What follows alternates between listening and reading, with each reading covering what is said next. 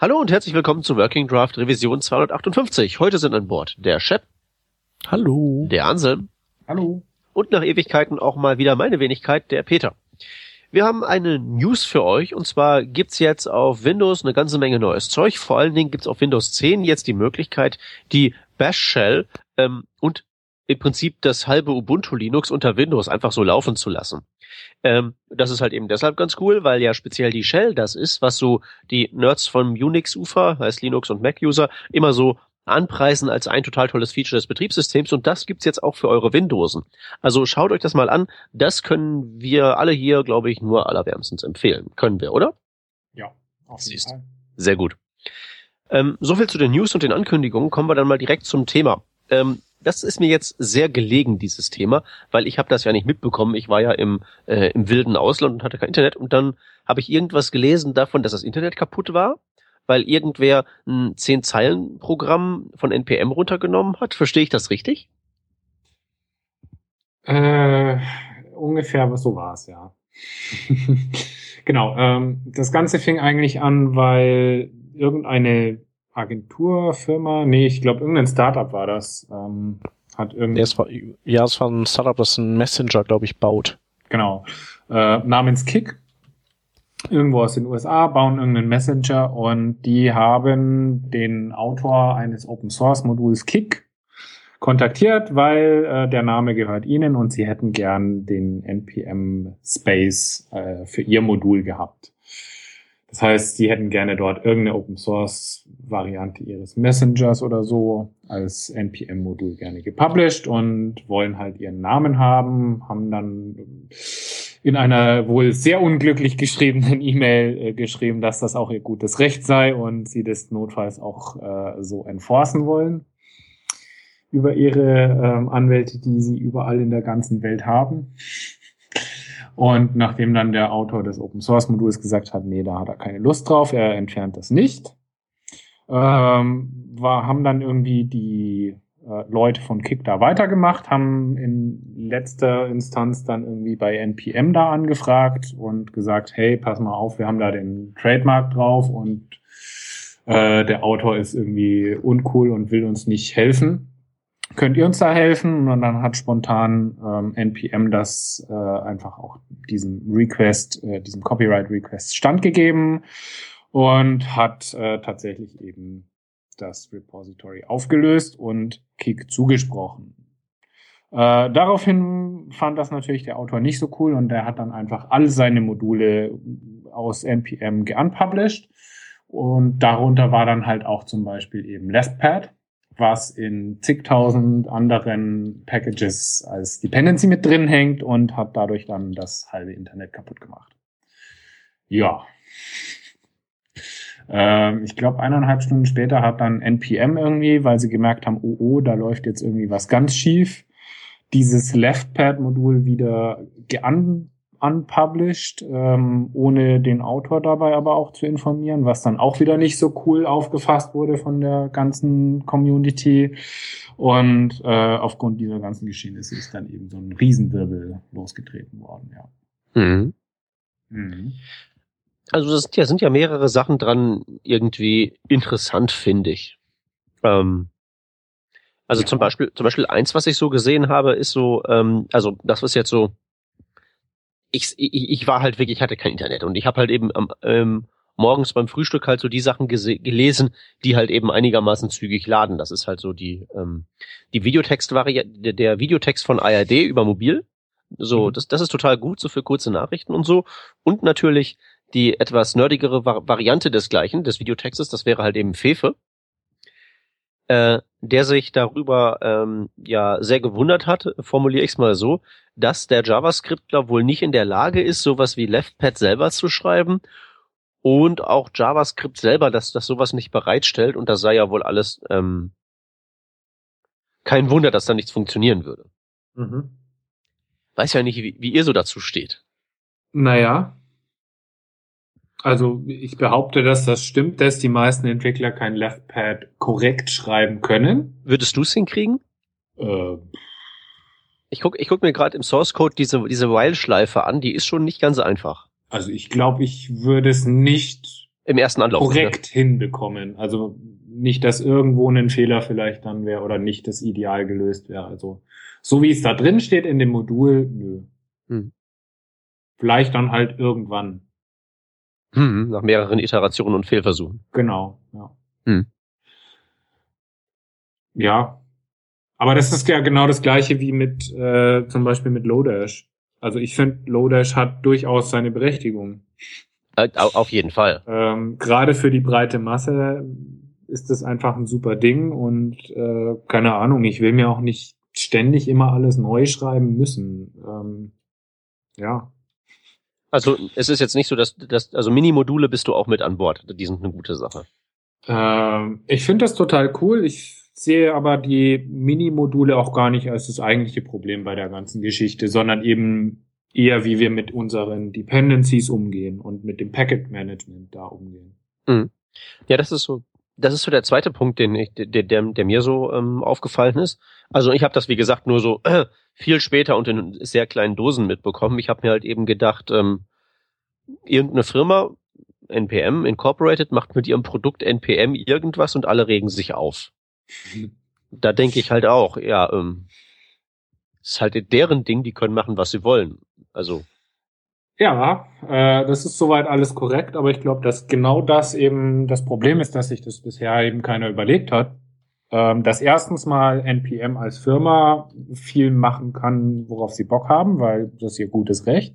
Es ist nun mal ihr Produkt. Ähm, sie haben da auch ein, sogar noch ein bezahlbares Produkt daraus. Also im Prinzip haben wir als äh, Open Source Gemeinde auch überhaupt kein Anrecht, da irgendwie Forderungen zu stellen an NPM. Und auf der anderen Seite ähm, ist es genauso gut auch ähm, das gute Recht eines Autors eines Moduls, auch wenn das Open Source ist, äh, sowas wieder zu unpublishen, zu verändern, was auch immer damit zu machen. Also ja, und vor allem, genau er, hat ja, er hat ja nicht das Modul geunpublished, er hat ja nur den einen Link in dem Produkt der privaten Firma gebrochen. Das Ding ist ja weiterhin auf, auf, ähm, auf GitHub da und so. Auf GitHub ja, nur auf NPM eben nicht mehr. Und nachdem wir ja alle über alles über NPM einbinden und als Safe Dependency oder wie auch immer Dev Dependency her äh, einbauen, ähm, funktioniert das dann natürlich alles nicht mehr in unseren schönen CI-Systemen und so weiter. Ja, das ist halt das, das, nächste Ding. Es ist ja wirklich so, dass diese absurden Download-Zahlen, die da jedes einzelne Modul hat, die halt einfach dadurch zustande kommen, dass wir halt eben solche CI-Systeme haben und wir halt eben, mhm. ja, im Prinzip das, das halt eben ständig nutzen und ständig davon ausgehen, mhm. das wäre da wie so eine dauerhafte Ressource und ja. da halt eben ständig unsere Pakete runterladen. Also. Ja, im Prinzip ist es ja auch egal, ob das jetzt geunpublished wurde oder ob zum Beispiel einfach eine neue Bugfix-Version äh, rausgekommen wäre, die halt irgendwie einen äh, Phishing-Trojaner dir einschleust. Mhm. Was ja auch, äh, ich weiß nicht, zwei, drei Tage später dann so als Demo reinkam. Also da hatte jemand sich sozusagen den Platz gegriffen und da. Äh, nee, es hat einfach einer mal eine Demo geschrieben, wie man in NPM Tausende von Packages ähm, injecten kann mit einer eigenen Dependency, hm. indem man einfach ein Dependency Update macht und ein so. äh, Post-Install-Skript mit reinhängt. Mhm. Ähm, kann man auch alles auf dem npm.js-Blog nachrichten, weil das dann äh, nachlesen, weil das äh, tatsächlich eine Sicherheitslücke in dem Fall war. Aber ja, wir gehen halt immer davon aus, dass unser Package Manager alles tip-top toll löst und äh, denken halt überhaupt nicht drüber nach, dass das auch mal anders laufen kann. Hm. Ähm, ich weiß nicht ich glaube, das Problem wäre relativ simpel behoben, indem man zum Beispiel irgendwie drüber nachdenken würde, was passiert, wenn die Registry mal nicht online ist zum Beispiel. Dann äh, will ich ja trotzdem zumindest halbwegs weiterarbeiten können an meinem Produkt. Dann muss ich mir halt überlegen, irgendwie einen Cache aufzubauen in den Lokalen oder keine Ahnung was. Aber mhm. es gibt, finde ich, schon Möglichkeiten, das zu lösen. Ja, der, äh, der Autor von Rollup, diesem äh, fancy Modulmanager, äh, nicht Modulmanager, äh, hier, wie sagt man, äh, Modulzusammenmanscher mit Reshaking drin. Mhm. Äh, der hatte ja, der hatte ja eine ganz wilde Idee, was das angeht, nämlich man möge doch einfach ähm, sozusagen sein JavaScript-Code kompilieren und halt eben auch kompiliert ausliefern, statt halt eben äh, zwei Zeilen selbst geschrieben und halt eben eine riesige Package JSON, womit die Dependencies zusammengeklöppelt werden da, da hat er ja irgendwo schon einen, schon einen Punkt, finde ich. Ne? Mm, Also wenn man jetzt, du, du Ja. machst jetzt, du machst jetzt npm install, ähm, weiß ich nicht, Babel ist ein Mhm. schlechtes Beispiel, weil Babel in sich ja jetzt mittlerweile nur noch aus Mikromodulen besteht. Aber angenommen, wir hätten noch ihr Babel von früher, wo das alles ein großes Modul war, machst npm Babel und statt dass der Babel Source, Source Code kommt, plus dass Babel hingeht und seine Dependencies runterlädt, die ihre Dependencies runterladen, bla bla bla, kriegst du Babel ausgeliefert, als halt eben so von mir aus den Source Code, plus aber auch sozusagen als Main-Ziel dieses komplett kompilierte Produkt Babel plus seine Dependencies, alles gebundelt in ein großes Ding. ja. Das Ähm, wäre zum Beispiel ein Ansatz. Genau, wäre ein Ansatz, womit man zumindest nicht alles dann direkt kaputt hat. Ja, äh, ja. also hm. Im Prinzip ist das ja auch nicht nur ein Problem von NPM jetzt. Also das betrifft ja alle möglichen Package Manager. Ja, wie machen das denn eigentlich andere? Wisst ihr das? Ich habe ein anderes Ähm, kaum Einblick. Also ich habe letzte Woche mit einem PHPler gesprochen, der meinte, dass das in äh, Composer eigentlich relativ ähnlich laufen würde. Hm. Vielleicht nicht 100% so genauso, aber im Prinzip funktioniert das schon sehr ähnlich zu NPM, würde also genauso ein Problem hervorrufen. Auch. Und ist dann auch von so einer privaten Firma Ja. gepflegt. Klar. Sonst macht das ja keiner. Ja, also m, sonst, sonst ist es wahrscheinlich im Moment auch schlecht finanzierbar, so wie es genutzt wird. Du meinst sowas wie Bauer? Äh, ja, gut, das ist jetzt ja, äh, Ja, was? gibt's das noch? Ja, gibt's noch, aber es ist halt nicht mehr so richtig supported. Ähm, inwiefern supportet? Ich meine, ist, ist Bauer nicht einfach nur, nicht eigentlich nur ein GitHub-Frontend quasi? Ja, im Prinzip schon, aber dadurch hat's natürlich auch viele dieser Probleme nicht. Ja, also das kann halt, das kann halt, das kann halt, das kann halt nicht so, ähm, dieser Also ja, Service- also es ist kein Single Point of Failure mehr drin, so die eine Firma, die keinen Bock mehr hat, sondern es ist halt dann so, damit es halt einen Fehlschlag gibt, muss halt irgendwie so beim Autor was schief laufen. Ne, da muss im Prinzip der Autor halt von GitHub sein Package runternehmen. Zum Ja. Beispiel. Hm. Also dieses Problem wäre zum Beispiel da nicht aufgetaucht. Ich will ja jetzt gar nicht sagen, dass Bauer besser als NPM ist oder ein viel tollerer Package Manager ist. Ich meine, es gibt schon durchaus Gründe, warum man gesagt hat, wir wollen jetzt lieber NPM verwenden statt Bauer, aber ich finde halt, dass NPM jetzt auch nicht unbedingt das Gelbe vom Ei ist, was wir da haben. Nee. Die Frage ist halt, ob eine bessere Welt denkbar wäre. Ich glaube schon. Wie könnte die aussehen? ähm, indem man zum Beispiel eben genau diese Probleme behebt. Ähm, man könnte zum Beispiel die Namespaces, die ja NPM immerhin mittlerweile anbietet, zum Beispiel required machen. Dann stellt sich nämlich das Problem auch nicht mehr. Von Moment, stopp, das habe ich nicht verstanden. Das habe ich jetzt nicht verstanden. Namespaces required machen? Kapiere ich nicht. Mm, Naja, Namespaces, also npmjs.com slash ansimh slash äh, mein Projekt. Okay. statt npmjs.com slash mein Projekt. Ah, okay. Dadurch hat zum Beispiel sich dieser Copyright Request komplett erledigt erstmal. Ja, okay. Weil es gibt kein slash Kick Projekt mehr, sondern halt nur das von der Firma oder von dem Typen und es ist klar unterscheidbar, welches welches ist. Gut ist die Frage, ob das einen Anwalt aufhalten würde, weil was ich auch gelesen habe, ist ja, dass im Prinzip dieses, diese, dieses Trademark, das da zu Felde geführt wurde, dazu dient, um Verwechslung zu vermeiden, Ja. was bei dem Unterschied zwischen Messenger und irgendeinem komischen JavaScript-Projekt ja tendenziell eher nicht gegeben wäre. Aber da, klar will man es darauf nicht ankommen lassen. Ist halt die Frage, ob das jetzt in ich dem denke, konkreten das Fall. ist, äh, also da kenne ich mich nicht genug aus mit, dem, mit der Rechtslage, aber ich Mhm. denke, dass es schon einfach das Problem beheben würde, weil halt die Firma eben unter ihrem Namen dann das alles anbieten könnte. Ja. Und das andere ist halt irgendwie von einer Privatperson, das Mhm. Package. Also die Verwechslung ist schon deutlich geringer, als wenn man das eben nur über den Package-Namen hat. Okay. Genau. Ähm, wie gesagt, man könnte irgendwo sich eigene Registries aufbauen, was NPM halt extrem schwer macht. Klar, ist ja auch nicht in deren Interesse. Aber ähm, es wäre zum Beispiel natürlich schon viel cooler. Ähm, ja, Caching wäre nicht schlecht. Aber da sind wir auch selber schuld, weil wir sagen unseren CI-Systemen halt, schmeiß mal alles weg und bild von neu. Ja. Ähm, hm. Ich weiß nicht. Äh, das, ich glaube, das Problem ist eher so ein generelles, wie du schon sagtest, so ein Corporate-Problem. Ist ja das gleiche mit Git. Git ist auch dezentral per se. Und trotzdem benutzt es keiner dezentral, weil keiner weiß, wie das geht. Und außerdem benutzt man ja eh nur GitHub. Eben, ja. Ich glaube, genau das gleiche gilt halt dafür auch dann.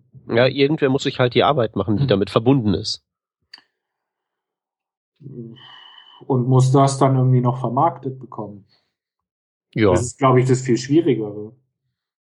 Weil es gibt ja schon viele dezentralisierte Geschichten. Also, soweit ich das mitbekommen habe, äh, gibt es sogar von IPFS, das ist ja dieses äh, dezentrale Dateisystem auf Torrent-Basis oder was das genau ist, mhm. gibt es tatsächlich eine Art Package Manager zum Beispiel. Aber nutzt halt keiner, kennt halt keiner, ist halt nicht vermarktet.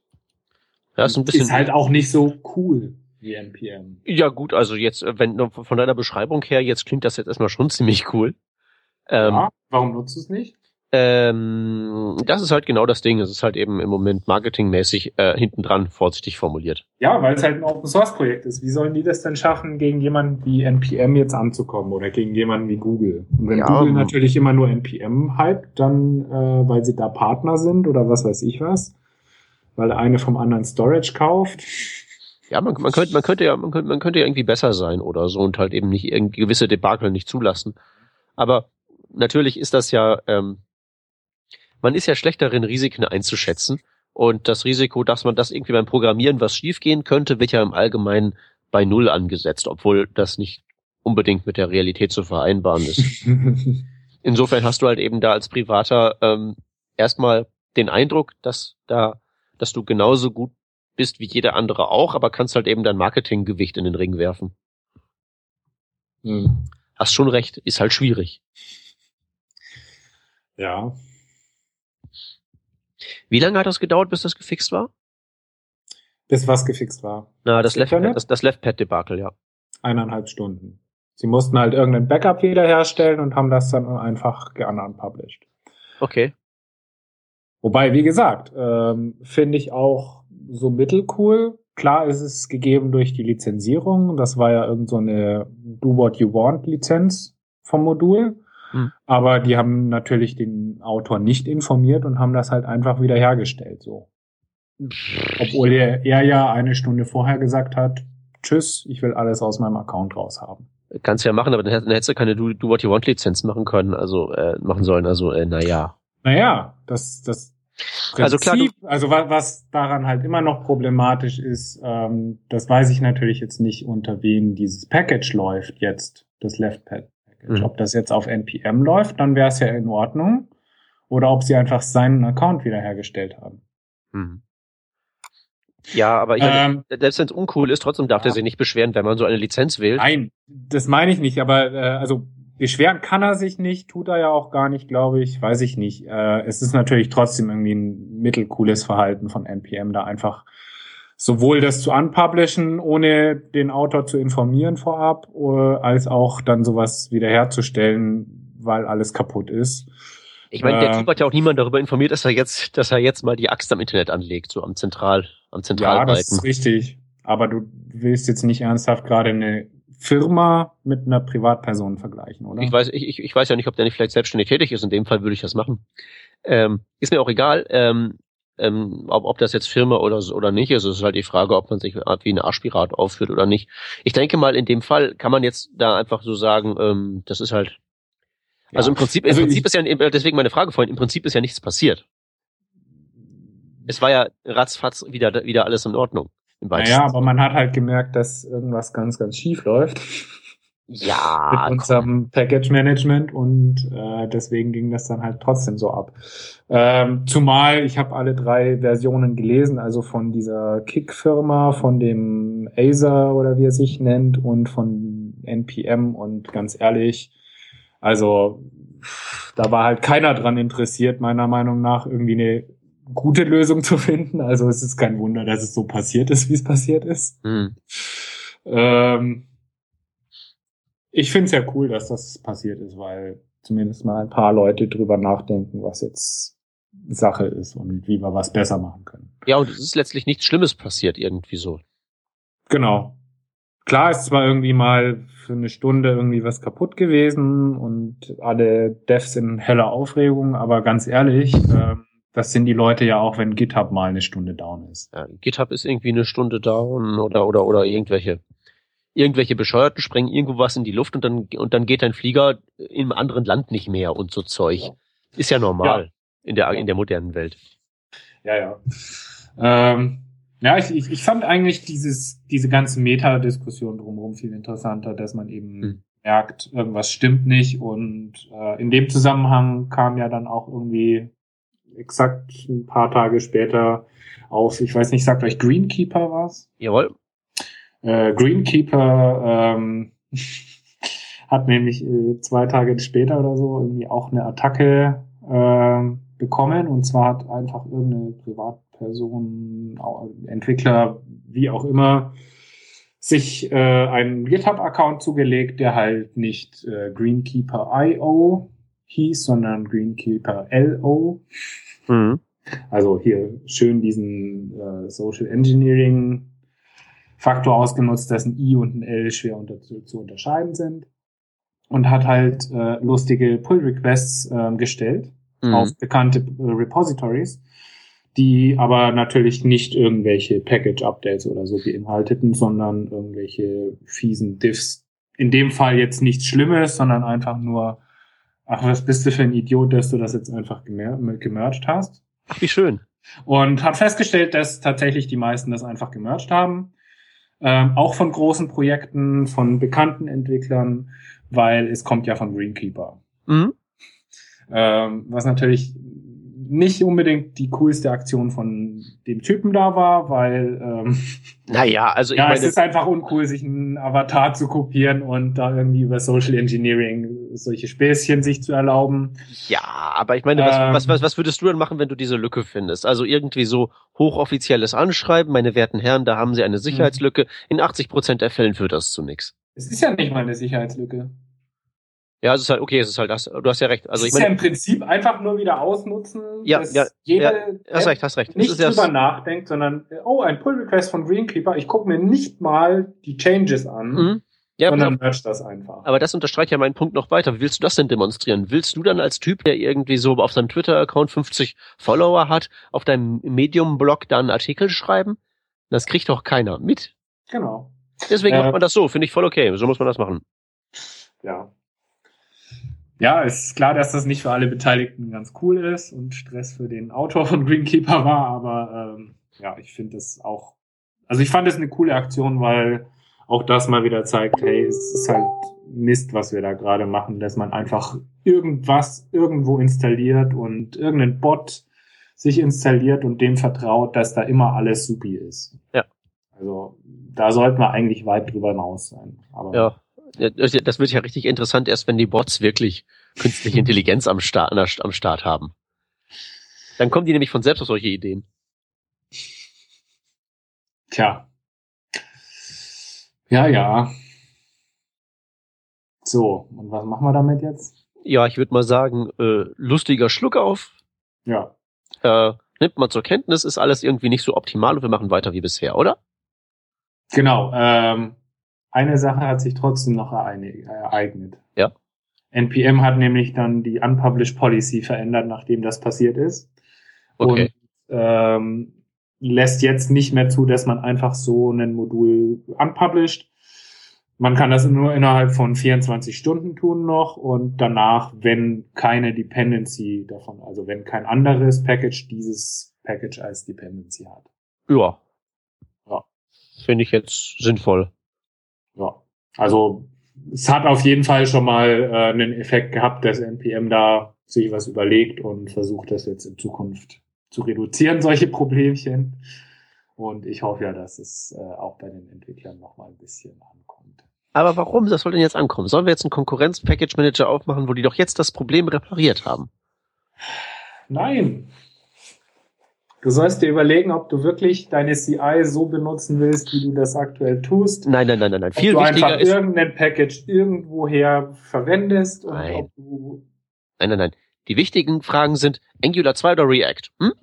Hm? Das ist, was wirklich zählt. Tja, Shep. Ja, das zählt auf jeden Fall. Super wichtig. Äh, nee, äh, ähm, tja, äh, du gehst, du meinst wahrscheinlich das Post hier vom Westboss, oder? Äh, bitte was? Ach so, nein. Ich meinte bloß Nee. äh, von wegen, was wichtig wäre versus was äh, diskutiert wird. Mhm. Ja, Ja, also ich meine, also das ist natürlich sehr wichtig. Ember, Ember, Ember und React und Konsorten waren halt unter den Opfern von diesem äh, Mhm. Unfall. Ja. Ja, ich glaube, da war eigentlich alles drunter, oder? Ja, also irgendwie, weil, weil ja alles heutzutage auf Babel dependet, also insofern Mhm. äh, ist ja, also an, andere haben halt eben erzählt, ja, warum ist denn sowas wie LeftPad nicht in der JavaScript Standardbibliothek drin? Äh, pff. also, also Punkt eins ist natürlich, das wird nie passieren, weil, ähm, also, weil das halt einfach, das muss man ja immer erstmal durch das Komitee durchkriegen. Und das ist ja immer so ein bisschen schwergewichtig. Und dann gibt's ja auch die Frage, ob man das haben möchte und bla und Keks und das ist irgendwie alles so Mhm. voll. Ich finde das alles so vollkommen egal eigentlich irgendwie so ein bisschen. Das ist ja jetzt auch nur dann wieder ein, ein Anwendungsfall, ne? Du, das, dann kannst du wieder irgendeine eine neue, es ist, man hat ja immer Wünsche und Dinge, die man einfach halt nicht zu Fuß machen will und die äh, inkludiert man dann und das ist halt immer der Schwachpunkt dann, wenn jetzt genau dieses äh, Modul kaputt geht. Ob das jetzt LeftPad Ja, ist oder irgendwas anderes. Ja, das größere Problem ist halt eigentlich auch wirklich, wenn man das in den Standard aufnimmt, hast du halt in JavaScript das Problem, wenn du es aufgenommen hast, muss es perfekt sein, weil du es nie wirst reparieren können. Ja. Und das ist immer so ein monströs großes Risiko, dass ich halt eben im Zweifelsfall auch sage, äh, nur das übernehmen, was halt sozusagen sich als äh, Standard in der freien Wildbahn bereits etabliert hat. Ja, vor allem muss man sich ja auch überlegen, sowas wie LeftPad. Ich weiß ja nicht, was ihr so entwickelt, aber ich habe das persönlich noch nie gebraucht. Und ich Mhm. behaupte, dass die meisten Entwickler das auch nie brauchen werden. Na ja, klar, wenn du so wenn du wenn du so Parser-Gedöns machst, wie das halt eben bei React und bei Babel der Fall ist, dann brauchst du das auf jeden Fall. Also Klar, aber das, wir reden hier von React von Babel. ja, Wer von den Standardentwicklern entwickelt an React oder an Babel? Nicht mit. Ja, weiß ich nicht. Weil Also wenn ich, mit, dann, dann ist es ja eh drin. Es kann ja uns dann egal sein, ob das Ja. Babel jetzt referenziert oder selber schreibt. Ja, naja, also ich, ich, ich weiß nicht. Also ich weiß ja nicht, was andere Leute so programmieren. Vielleicht brauchen die das ja wirklich ziemlich dringend. Äh, Ja, aber ich behaupte, dass das eben die Mehrheit nicht braucht und deswegen glaube ich, ist das auch überhaupt nicht sinnvoll. Dass man gut, das Gegenargument wäre, was wir zu Beginn besprochen haben, dass die Mehrheit das nicht richtig, dass die Mehrheit von denen, die es brauchen, es wahrscheinlich nicht richtig schreiben würde.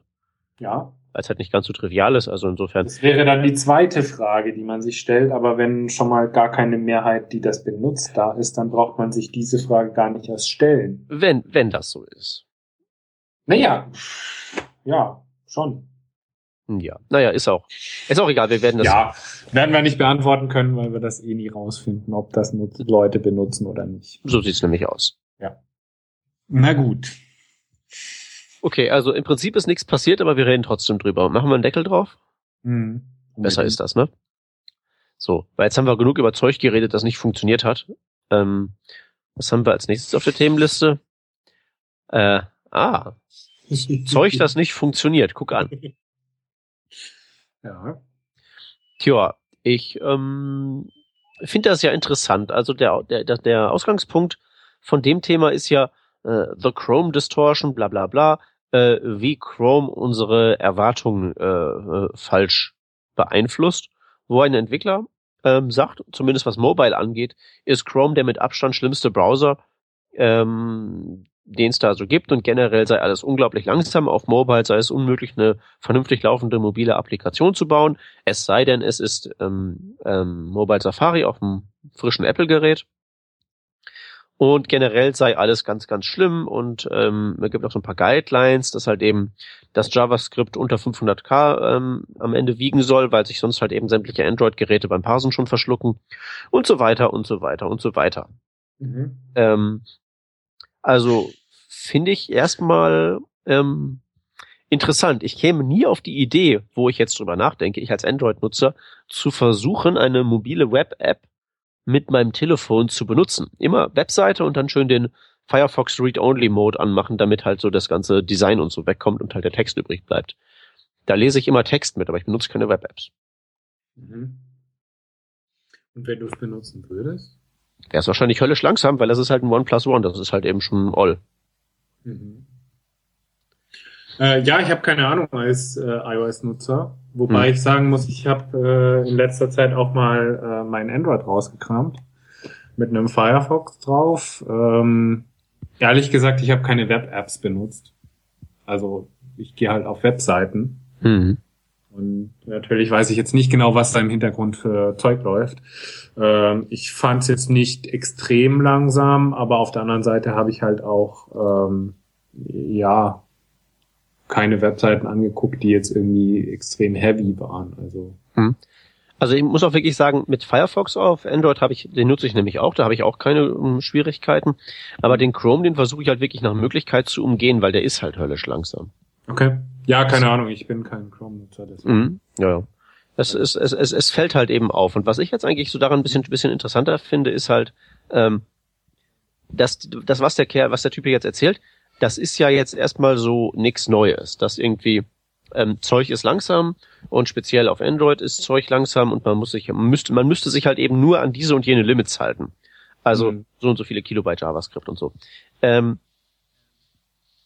das Spannende finde ich daran, dass das erzählt wird in dieser Richtung seit Ewigkeiten mhm. ähm, und ich nicht irgendwie irgendwo feststelle, dass das ähm, irgendwie einen Effekt hätte, gleichwohl anscheinend alle einander zustimmen. Also ja, ist alles langsam und ja, man müsste das und das machen und dann wird's funktionieren.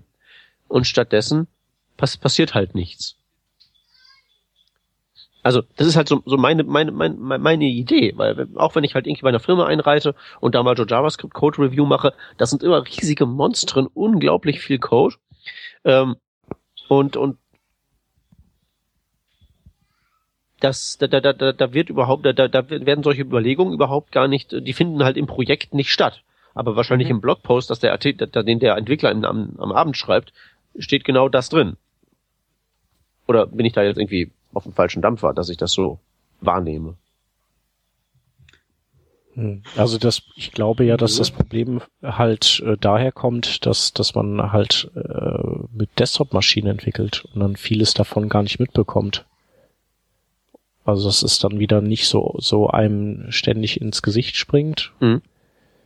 Und äh, wenn man dann auch nicht irgendwelche ähm, automatische, ähm, sag mal sozusagen Performance-Linter, also sowas wie Phantomas oder so, irgendwie so an Start kriegt, ähm, dann, dann sagt einem das halt auch keiner, ne?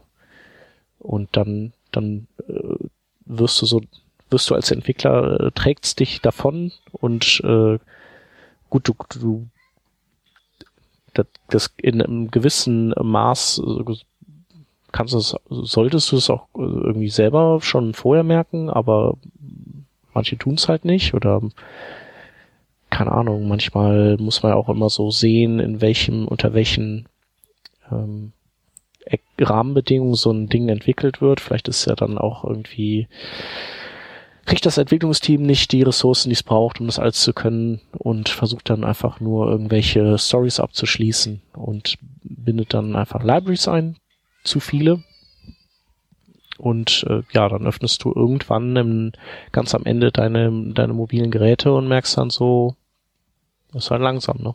Ja, aber was, pass auf, das, das würde ich glauben, ähm, einmal. Also das passiert dir einmal oder von mir aus passiert dir zweimal, weil du langsam, weil, weil, weil, weil du schwer von Begriff bist. Aber irgendwie so beim dritten Projekt nacheinander müsstest du doch eigentlich als ein Programmierer irgendwie Muster erkennen und sagen, da gibt's doch ein sich wiederholendes Pattern, da müsste man doch was mit anstellen.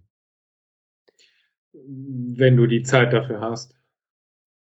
Ähm, naja, also im Moment, Moment, also du musst ja wahrscheinlich, also laut Chaps Theorie wird man davongetragen, stellt hinterher auf Mobile fest, oh, ist ja doof, aber egal, die Deadline ist da, wir müssen das raus, rausliefern. Ja. Äh, wenn man der Erzählung jetzt so folgen möchte, heißt das ja, dass man das am Ende merkt, weil ja dieses Performance-Problem da ist, darüber scheinen wir uns ja einig zu sein. Mhm. Also ähm, man merkt es doch, oder? Man kriegt doch mit, was man da gebaut hat hinten raus und macht ja. irgendwie so, schaut sich das Ding hinterher mal an und denkt sich so, so, äh, das habe ich jetzt gebaut, wie fand ich das denn so insgesamt? Machen wir das nächste Mal genauso? Wenn ja, ändern wir da irgendwas dran? Arbeite ich für den Kunden nochmal oder fasse ich das nie wieder auch nur mit der Kneifzange an? Mhm. So, so solche Überlegungen finden doch statt, oder nicht? Ja, ja, das schon, klar. Die Frage ist nur, ähm, wenn du das das nächste Mal baust, hast du dann die Zeit, dir zu, eine Alternative zu überlegen? Oder sagst du halt, ja, ist eh schon wieder irgendwie Stress mit der Deadline und äh, wir müssen es fertig kriegen und klar, ich weiß, das ist nicht ideal, weil es schon wieder langsam auf Mobile ist, aber mir fällt jetzt keine gute Alternative ein, die ich irgendwie schnell hinbekomme und Zeit für eine große Alternative, um da irgendwie was äh, zu analysieren und selber zu bauen, habe ich halt auch nicht. Gehe ich nicht mit. Ähm, und zwar deshalb nicht, weil durch ähm, schnell zu kriegen wäre das durch die Abwesenheit von Arbeit, in dem gewisse Dinge nicht gemacht werden. Was meinst du? Na, wenn du weniger ähm, das JavaScript, das du in die Seite einbaust, baust du ja nicht ein, äh, damit du da JavaScript drin hast, sondern um gewisse Effekte umzusetzen. Ja. Und würde man jetzt zum Beispiel sagen, ähm, Kunde kommt auf mich zu und sagt, ich will Effekt X auf Mobile haben und du hast das gerade erst letztes Mal gemacht und kannst also live demonstrieren, guck mal, das läuft nicht gut, das willst du nicht haben, das hakt wie Hulle, dann könnte man das dann doch sozusagen, indem man den Effekt oder das Feature oder das Widget nicht einbaut, das erreichen. Oder stelle ich mir das jetzt gerade sehr vereinfacht vor? Und wenn der Designer und oder Kunde das aber haben will, weil er sagt, das geht ja auf anderen Webseiten auch, ähm, dann würde ich trotzdem sagen, dass wenn das so im Regel, wenn, wenn das der, wenn das im Regelmaß passiert, ja, also grundsätzlich bist du nur das arme Schwein, das letztlich was umsetzen muss und nie die Gelegenheit hat, upstream zu kommunizieren, was eine gute Möglichkeit ist oder was nicht. Selbst wenn das der Regelfall ist, Ausnahmen bestätigen die Regel, also hin und wieder muss es doch mal möglich sein, nach oben durchzudringen. Geht das gar nicht oder ähm, wird das einfach sozusagen in einem Strom aus Upstream-Forderungen von bau noch mehr Skripts ein und noch mehr Skripts ein und noch mehr Skripts ein? Ersäuft das einfach so da drin? Ähm, weiß ich nicht, bin ich jetzt wahrscheinlich auch der falsche Ansprechpartner, weil ich nicht so viel in solchen Projekten drin hänge. Ich habe es nur bei einem Projekt gerade mitbekommen, dass es nämlich genauso läuft, dass man halt im Endeffekt dann doch irgendwie resigniert und sagt, okay, wir bauen es jetzt halt alles ein, weil es ist irgendwie so an den Kunden kommuniziert worden und es wurde halt irgendwie so, ja, festgelegt, dass man das so macht. Und klar, es ist jetzt nicht ideal, wie wir es haben, aber die Zeit, das irgendwie gut zu machen, ist auch nicht da. Gut. Und ich weiß halt nicht, ob das äh, jetzt ein Regelprojekt ist oder nicht in dieser Firma. Keine Ahnung.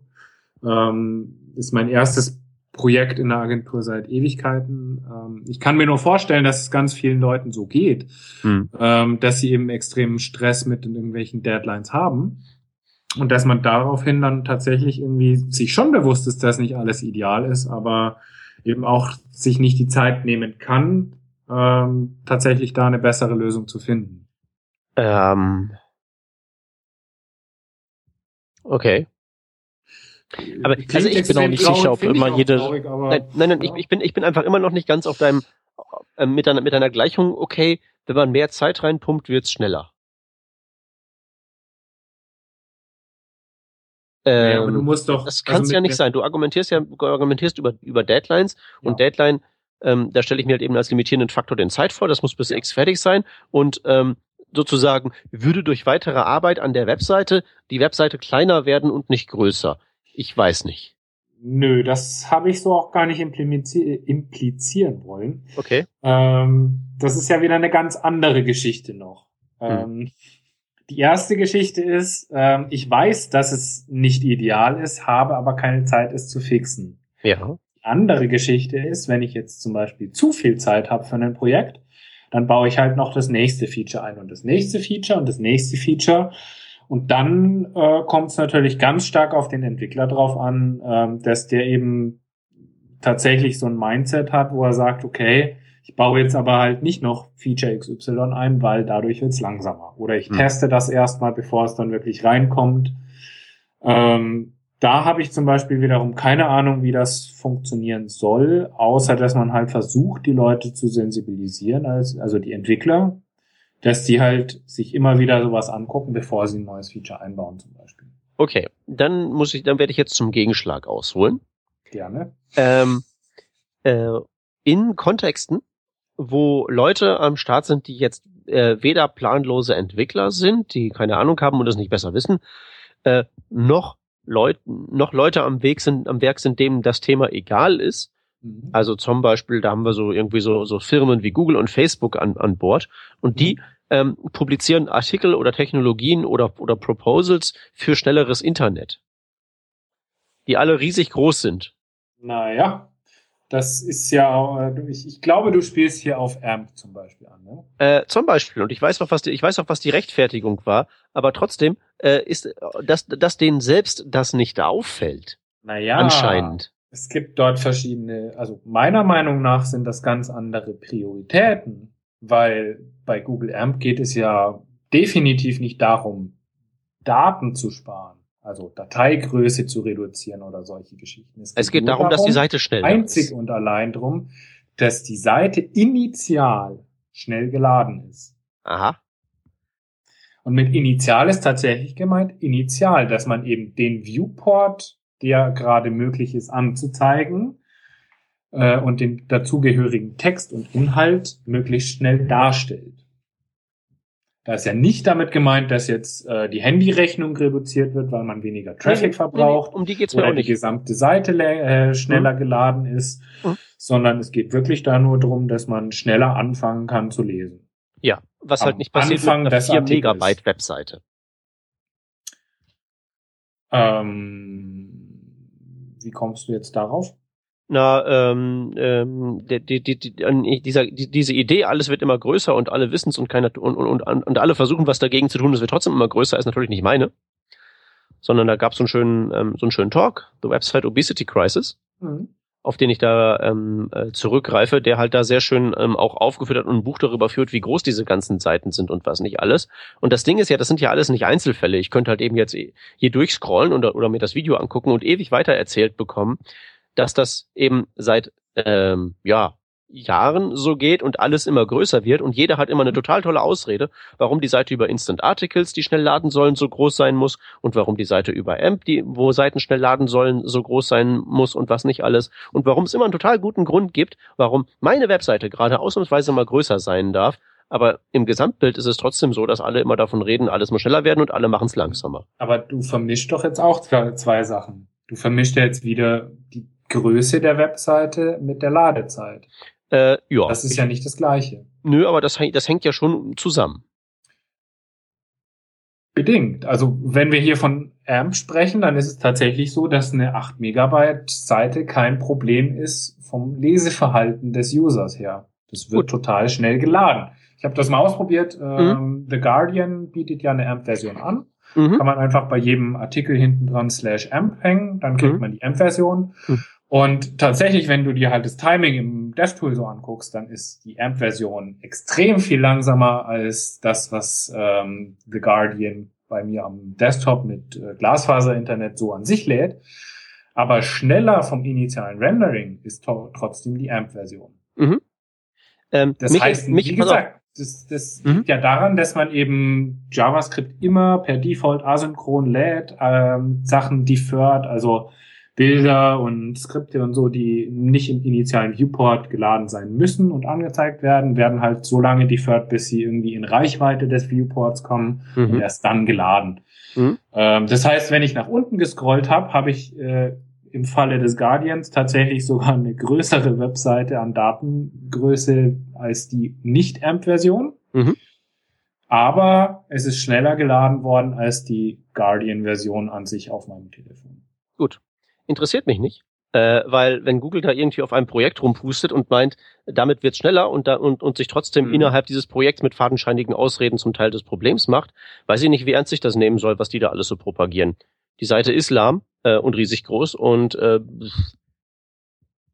ich bin sicher, dass Facebook Instant Articles auch schnell laden, aber anscheinend scheint denen ja das, das, das, das, das doch völlig egal zu sein, für das die da zu arbeiten vorgeben, wenn die da selbst so riesig groß sind und halt immer mal immer auf das mhm. Problem, dass alles immer größer wird, einfach immer noch mehr Zeug draufschmeißen, statt über Reduktion nachzudenken, was ja vielleicht, wie gesagt, meine völlig wahnsinnige Idee von vorhin war, einfach durch Unterlassung äh, Kleinheit ja. herzustellen. Ja. Aber das ist wohl nicht, wie die Welt läuft. Die Frage ist halt, warum nicht?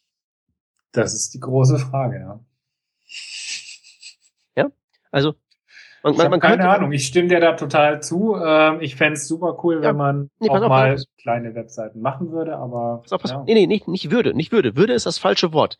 Das geht, das ist demonstrierbar durch die Vergangenheit. Weil, wenn wir feststellen, dass heutzutage unsere Webseiten so groß sind und immer größer werden, müssen sie ja früher kleiner gewesen sein. Stellt sich raus, ja. waren sie auch, wäre also möglich. Und die hatten auch irgendwie Bilder, naja. und so Gedöns. Naja, jetzt müssen wir aber noch mal ein bisschen weiter ausholen. Wir können ja heute auch deutlich mehr machen. Also du kannst jetzt zum Beispiel nicht facebook.com mit, äh, weiß ich nicht, Facebook.com von vor fünf Jahren vergleichen. Das ist nee, ja ein ganz anderes mit, Feature-Set. Ich vergleiche es mit Facebook.com von vor zwei Jahren, sagen wir mal.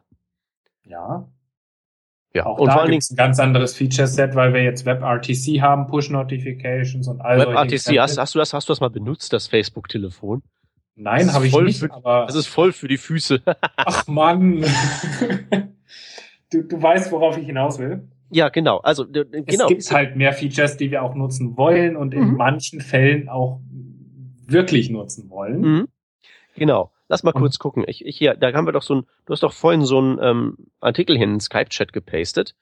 Äh, medium.com slash irgendwas you're just considered harmful. Ich entnehme dem Titel, dass es darum geht, nur eben was einfügen ist genau das Problem. Mal eben schnell. Äh, fast, es war zum Thema vorher noch. Ach so, okay. okay, macht ja nix. Äh, Titel kannst du natürlich umbiegen, wie du möchtest. Das ja, nee, mir, ist wichtig. Nee, nee, mir, mir, ist der, mir ist der Inhalt völlig egal. Mhm. Äh, ich drücke nur mal eben kurz auf F5 und guck mal, wie groß die Seite ist. Ja, ja, ist ungefähr ein Megabyte. Äh, also, um, um, um hier einen Text anzuzeigen, ich könnte dort eben kurz rüber copy und pasten nach Google Doc, aber ich nehme mal an, in, in drei Minuten ist der gelesen. Und um dieses Feature-Set eines Textes sozusagen darzubieten, brauchen wir also ein Megabyte. Ja. Das finde ich ein bisschen schwach. Übrigens ohne Webfonts, weil Medium keine Webfonts verwendet. Ja, die blocke ich ja sowieso weg. Ich habe ja auch so die ganze Tracker-Blockerei. Also wahrscheinlich ist es über ein Megabyte, wenn ich hier Ghost Story und so ausmache. Das, das ist das Problem. Nicht Facebook. Das, das, das liegt ja sowieso im Cache und hat Service Worker und allen möglichen Krempel. So die durchschnittliche Webseite, wo halt draufsteht, wie der Fußballclub gestern gespielt hat, die ist halt eben zwei Megabyte groß, ohne guten Grund. Ähm, ja, oder irgend so eine, äh, hier, wir, wir verkloppen unser Bier, da geht's zum Online-Shop. Das Ding enthält halt eben zwei jQuery-Versionen parallel und so mhm. Zeug.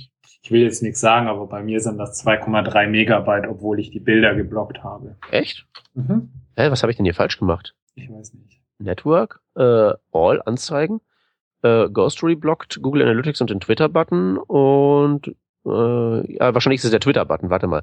Den entblocke ich mal. Seite neu laden. Vielleicht ist es ja das. Oh, oh, oh, oha. ja, das hat schon ein bisschen was geholfen. Ja. Siehst du, genau das meine ich. Die, die, das Ding zeigt halt Text an. Ja.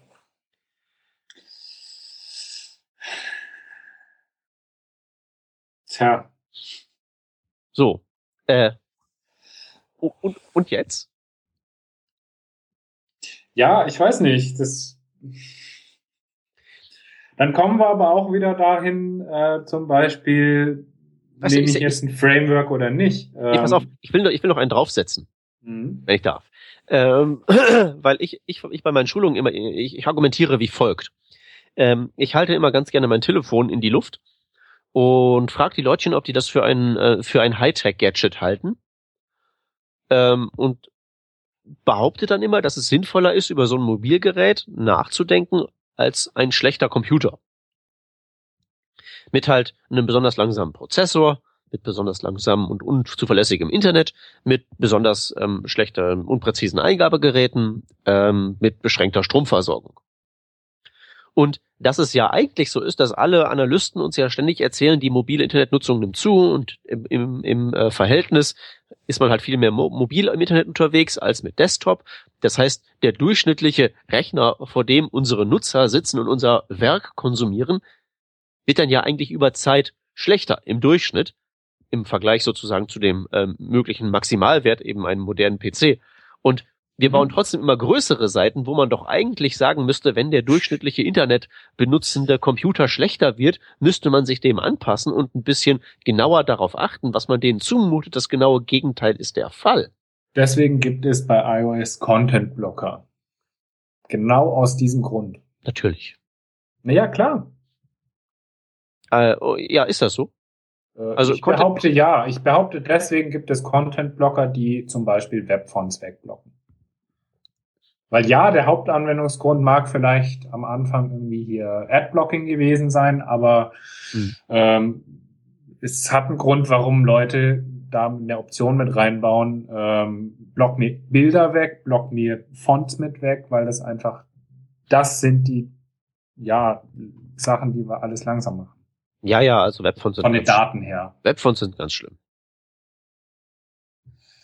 Ja, und wenn ich jetzt natürlich irgendwie eine React-App habe, die halt ein Megabyte äh, On-Load da haben will und kein Fallback und nix und nicht progressive ist, ähm, ja, dann habe ich halt weiß. Ja, also das, das, das, das ist auch Weil, sehr schön. Äh, ich laufe halt in der Gegend rum mit meinem Telefon. Ja, pass auf hier. Nee, pass auf, bei den, bei den, bei den ganzen Mobil-Frameworks finde ich es ja sowieso besonders schön, dass die sich alle so äh, bekriegen bezüglich wer am schnellsten rendert und so ein Zeug als wäre das der große Unterschied zwischen Angular, React und Ember. Wer, wer wie schnell rennt und sind die ja exakt gleich, ne?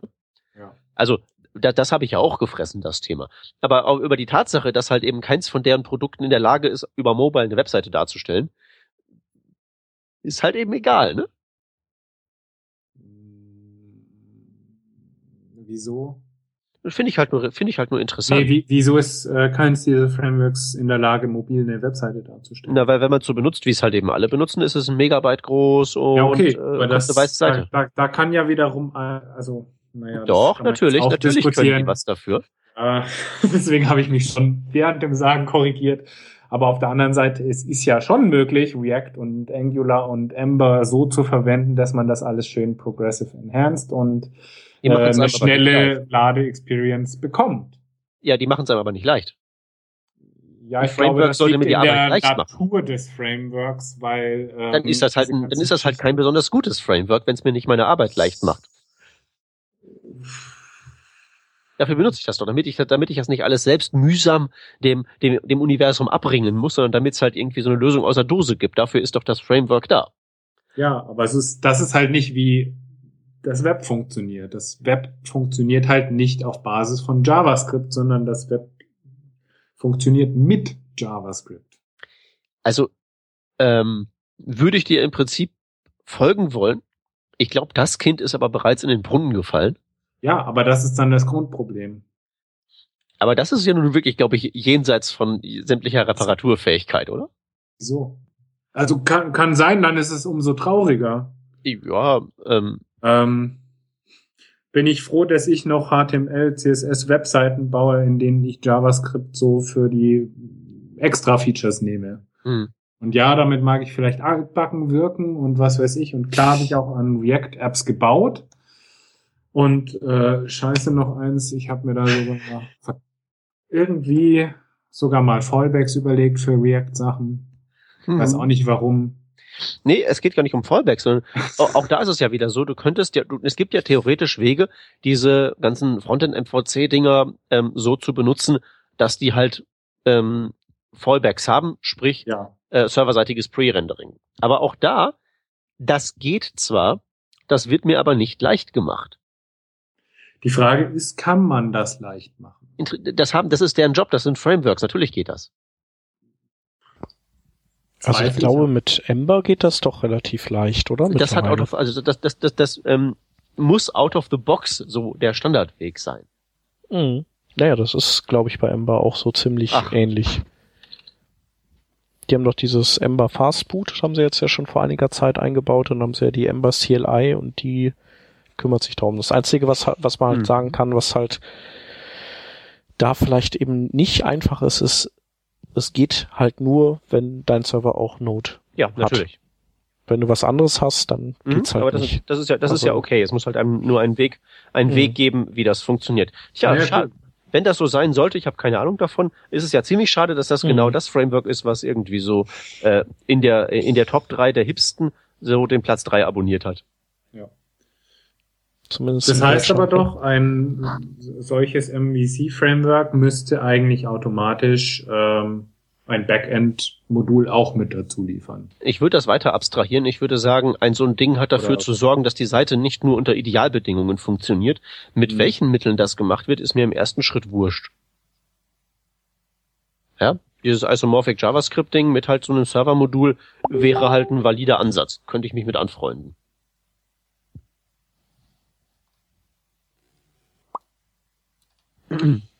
Ja, hilft uns das wirklich weiter? Äh, was jetzt?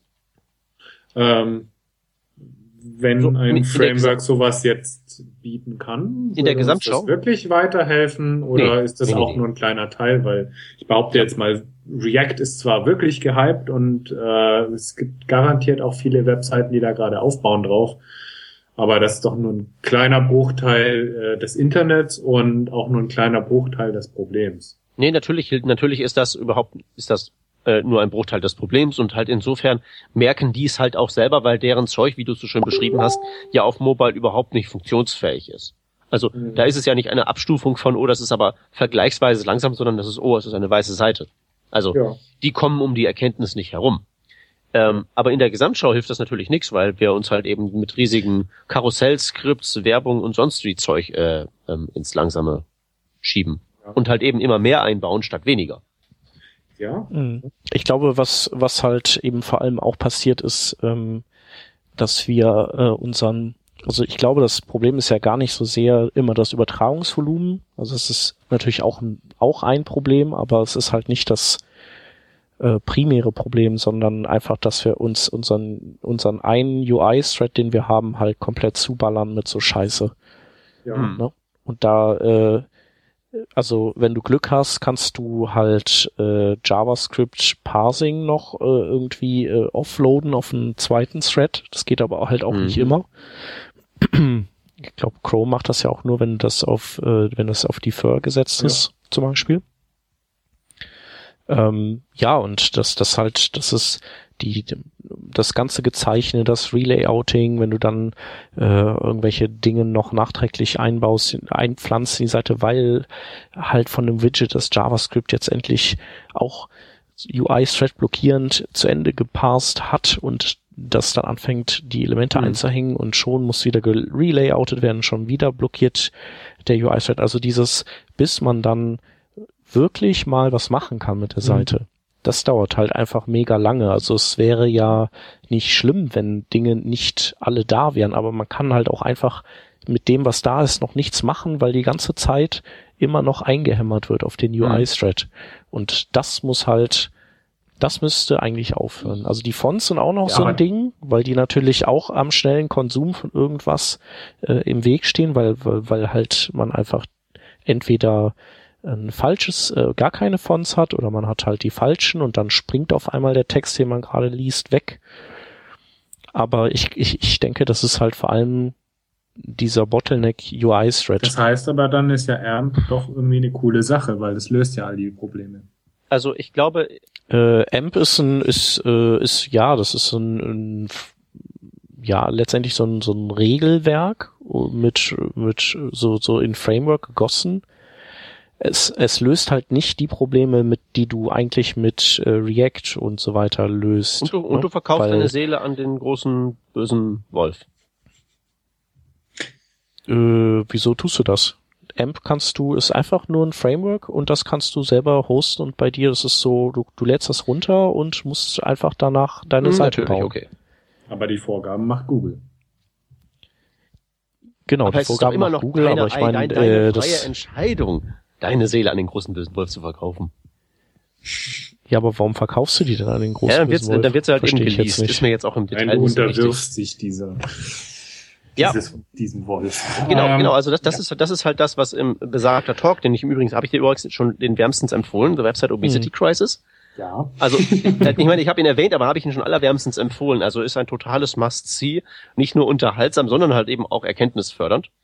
Ähm, ähm, aber äh, nochmal, das ist ja wieder so der ähm, die, die nachgereichte Reparatur des bereits kaputten.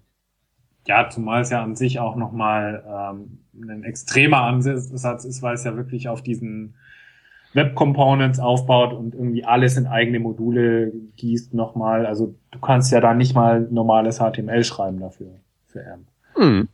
Also das ist schon ziemlich, ziemlich krass, finde ich. Das ist weiß ich nicht. Ja, ja. Ja, im Prinzip genau das gleiche, was man mit React gerade macht. Mhm. man lässt sich auf ein Produkt irgendwie ein, was eventuell in einem Jahr nicht mehr existiert und dann, ja, kannst du also, gucken, also, was du machst.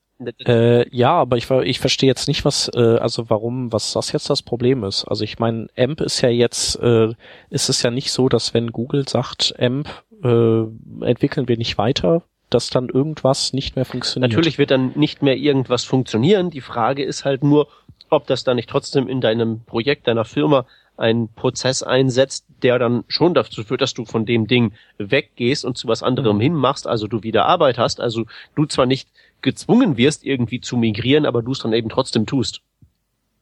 Hm. Und was ist jetzt der Unterschied zu, äh, zu anderen? Weiß, weiß ich nicht, ich habe da ja auch keine Meinung zu. Ich wollte sowieso auch noch bei dir wegen was ganz anderem widersprechen. Von wegen, ja. ähm, das Hauptproblem ist das Blockieren des UI-Threads, ist halt insofern richtig, ähm, ist halt richtig, also sagtest du ja, das ist das Hauptproblem und diese 4 Megabyte Download sind gar nicht das Problem, aber diese 4 Megabyte Download sind sozusagen das Mittel, mit dem der UI-Thread blockiert sind. Insofern würde ich schon sagen, dass mhm. die als Signal für Langsamkeit was taugen. Weil das ist ja nicht zum Selbstzweck da. Das sind halt eben entweder äh, Bilder, die ewig lange brauchen und dann springt der Content durch die Gegend. Oder ist es halt irgendwie ein JavaScript, das ewig lange zum Parsen braucht und dann den DOM-Tree dauernd umbaut, weswegen alles neu gerendert werden muss. Also ich finde die Megabytes durchaus ein akzeptables Signal, wo man so gucken kann, ähm, was für ein Verhältnis der Autor von einem Projekt zur Geschwindigkeit hat. Wer vier Megabyte JavaScript übers, ähm, über, über den Draht schickt, wird sich wahrscheinlich auch nicht mit irgendwie cleveren Lazy-Loading-Techniken befassen, weil das ja irgendwie so ein Signal darüber ist, was der eigentlich so, wie der sein Projekt betreibt. Mhm. Mehr Zeug drauf. Oder bin ich jetzt unfair? Äh, ja, doch, sicherlich schon. Aber das Problem ist nicht zwangsläufig immer die, immer einfach nur die, die Größe, weißt du, das können ja auch, du kannst ja auch viele Bilder schicken. Dann springt dein Content auch hin und her. Was habe ich gewonnen? Ne, Content springt ja nicht, wenn du, äh, wenn du vorher die Bilddimensionen schon rein, reinschreibst. Was du ja nicht tust, wenn, was du ja nicht tust, wenn du im 4 Megabyte Mindset bist. Wäre jetzt meine Theorie. Ja klar, weniger ist, ist, ist nie verkehrt, aber ähm, ich, ich denke, dass äh, das halt einfach äh, also der Spaß wird wird halt kaputt gemacht. Ich ich äh, also weil ihr halt immer auch gerne auf dem auf dem Gesamtvolumen von so einer Seite rumreitet mhm. und das ist jetzt gar nicht immer so natürlich natürlich man kann halt mit man kann halt mit ganz ganz nee äh, der hat recht Bishop ist der Performance Papst mit ganz oh. ganz viel Einsatz mit ganz das viel ist Einsatz. schön aber da hat er nur für Entwickler recht ja, nee, das ist ja auch so insofern richtig, als natürlich man mit ganz, ganz viel Einsatz äh, zu Felde ziehen kann, um die vier Megabyte so in die Seite reinzufriemeln, dass es halt total gut fluppt. Schön. Aber auch hier wieder der Ansatz, das ist bereits kaputt, also schmeißen wir ganz viel Lösung drauf, damit, damit wir halt eben so Critical CSS, bla, Keks. Und selbst wenn, hm. ist die gesamte Aber meinst du denn, Problem. Ja, sie ist ein Problem, aber sie ist halt nicht das primäre so Problem. Ähm, Habe ich doch vorhin schon erklärt. Im Prinzip recht mit. Ja, aber da widerspreche ich dir, dass es das nicht das primäre Problem ist, weil ähm, du sagst halt, es ist nicht das primäre Problem aus Performance-Sicht äh, und zwar aus visueller Performance-Sicht. Ähm, widerspreche ich dir und sag, ähm, selbst hier in Deutschland mit meinem blöden Vertrag, wo ich 70 Euro im Monat zahle, schaffe ich es jeden Monat, die drei Gigabyte Traffic aufzubrauchen. Und ähm, wir sind hier noch ziemlich privilegiert. Hat man ich baue Ausland? internationale Webseiten. Ähm, ich behaupte, das ist ein Problem. Ich habe heute mit äh, hm, Südafrikanern Dann doch mal, womit du das aufbrauchst. Äh, ich habe heute mit Sü Südafrikanern telefoniert und äh, die bauen da jetzt eine Webseite, die hat halt die Startseite 2,1 Megabyte. Ähm, Er hat mich äh, angerufen, weil er von mir einen Review haben will für das Frontend, weil er ist der Meinung, das ist schlecht so und 2,1 Megabyte funktioniert sowieso bei der Hälfte der User nicht. Weil die haben da halt so mittelgutes 2G. Das ist halt eben genauso das Ding, mhm. was ich halt eben meinte mit dem schlechten Computer, den wir nicht im Kopf haben. Ne? Weil diese ganzen schlechten Computer, die wir mit uns rumtragen, sind ja auch noch durchs Datenvolumen limitiert. Mhm. Aber hat man halt nicht auf dem Schirm. Genau, aber äh, die sind halt vor allem durch die CPU limitiert. Ja. Also CPU kriegst du nicht schneller. Ja, ja da, gibt's auch, da gibt's auch super schöne äh, Charts, wo man so sehen kann, äh, wofür die optimiert sind. Dann hast du halt so, ein, so, eine, so eine Kurve und in der einen Ecke tummeln sich die ganzen Mobile-Prozessoren. Da, wo Stromsparen ist und da, wo Leistung ist, sind alle Desktop-Prozessoren. Dazwischen ist mhm. nix. Dazwischen mhm. ist gar nichts. Und interessiert aber keinen. Ja. ja. Also ich weiß nicht, ich sehe halt die zwei Probleme. Einmal Datenvolumen an sich. Ich glaube, da könnte man extrem viel machen. Äh, und zwar durch die Sachen, die wir seit mittlerweile Jahren predigen. Bilder kleiner machen, responsive Images, äh, lossless komprimieren und so weiter und so fort. Äh, Lazy Loading von Bildern und zweitens, wie du schon sagtest, Chat dann eben auch äh, der UI-Thread, weil klar, das merke ich natürlich primär dann auch hier auf relativ guten Geräten, würde ich behaupten, dass eben selbst da viele Seiten, Web-Applications einfach nicht gut laufen, weil halt alles irgendwie erstmal initialisiert und geladen werden muss und geparsed werden muss, dass da überhaupt was passiert. Und Sachen sein lassen ist oder, oder auf Größe optimieren, wenn man zum Beispiel auch Code schreibt, ist keine Möglichkeit. Das sagte ich hoffentlich in meinem ersten Punkt. Na, das war, das, das hörte sich jetzt für mich sehr mehr so an, als wäre das so der wieder mit mit äh, viel Gehirnschmalz zu Felde ziehen, um es wieder klein zu kämpfen, was groß geworden ist. Aber da, nee, da das wollte, meinte ich nicht damit. Okay, also gut, gut, gut, gut. Äh, man sollte nichts ein. Ich, ich bin der generellen Meinung, man sollte nichts einbinden, was man nicht zwingend braucht. Und mhm. ähm, ich habe einfach oft genug festgestellt, jetzt auch wieder in verschiedensten Projekten, wo irgendwie Bootstrap im Einsatz ist dann man nimmt dann halt das ganze Bootstrap einfach, weil man hat's ja eh schon da und äh, ich schreibe irgendwie fünf Komponenten neu, weil man davon irgendwie ein Zehntel nur hat, was diese Komponenten alles können und auch in Zukunft nicht mehr braucht und äh, spare halt locker flockig da irgendwie mal 40 Kilobyte CSS und 60 Kilobyte JavaScript. Ähm, Finde ich jetzt eigentlich gar nicht mal so viel Aufwand, muss ich sagen. Also war in den Projekten, die ich jetzt da hatte, wirklich kein Aufwand. Ja, da wäre halt so eine so eine so eine, so eine Micro äh, äh, Modul äh, Zeug, wie wir das bei NPM haben, ja ganz hilfreich, ne? Ja, durchaus. Also das Ding ist halt, in jedem dieser Projekte hat man schon einiges von Bootstrap genommen. Mhm. Ähm, halt primär, um dann irgendwelche Sachen zu erzielen, einen Slider zu haben oder keine Ahnung, ein Grid-System zu haben, dies, das, was weiß ich was kleine Sachen halt. Aber eben bei weitem nicht alles, was halt Bootstrap mitbringt, aber man macht sich halt auch standardmäßig einfach keine Gedanken, sondern bindet alles ein. Ist so ein Agenturkontext, ne? Nicht nur. Okay. Ja. Weil das wäre ja sonst auch so eine Sache, das ist ja das auch was, was die Performance-Päpste alle so gerne mal predigen, man möge sich doch ein Performance-Budget setzen. Ja, ach, dabei nirgendwo gesehen. Dachte ich mir, also ich denke mir halt auch in so Agenturkontexten sind die relevanten Budgets das Zeitbudget und das Geldbudget und alles weitere, was jetzt unmittelbar mit Qualität assoziiert wäre, ist da eher so von sekundärer Wichtigkeit. Ja. Ja, aber wie gesagt, nicht nur im äh, Agenturumfeld, also habe ich ja. auch in anderen Firmen schon. Wie gesagt, Medium zeigt, zeigt schwarzen Text auf weißem Grund ein und braucht dafür zwei Megabyte. Ne?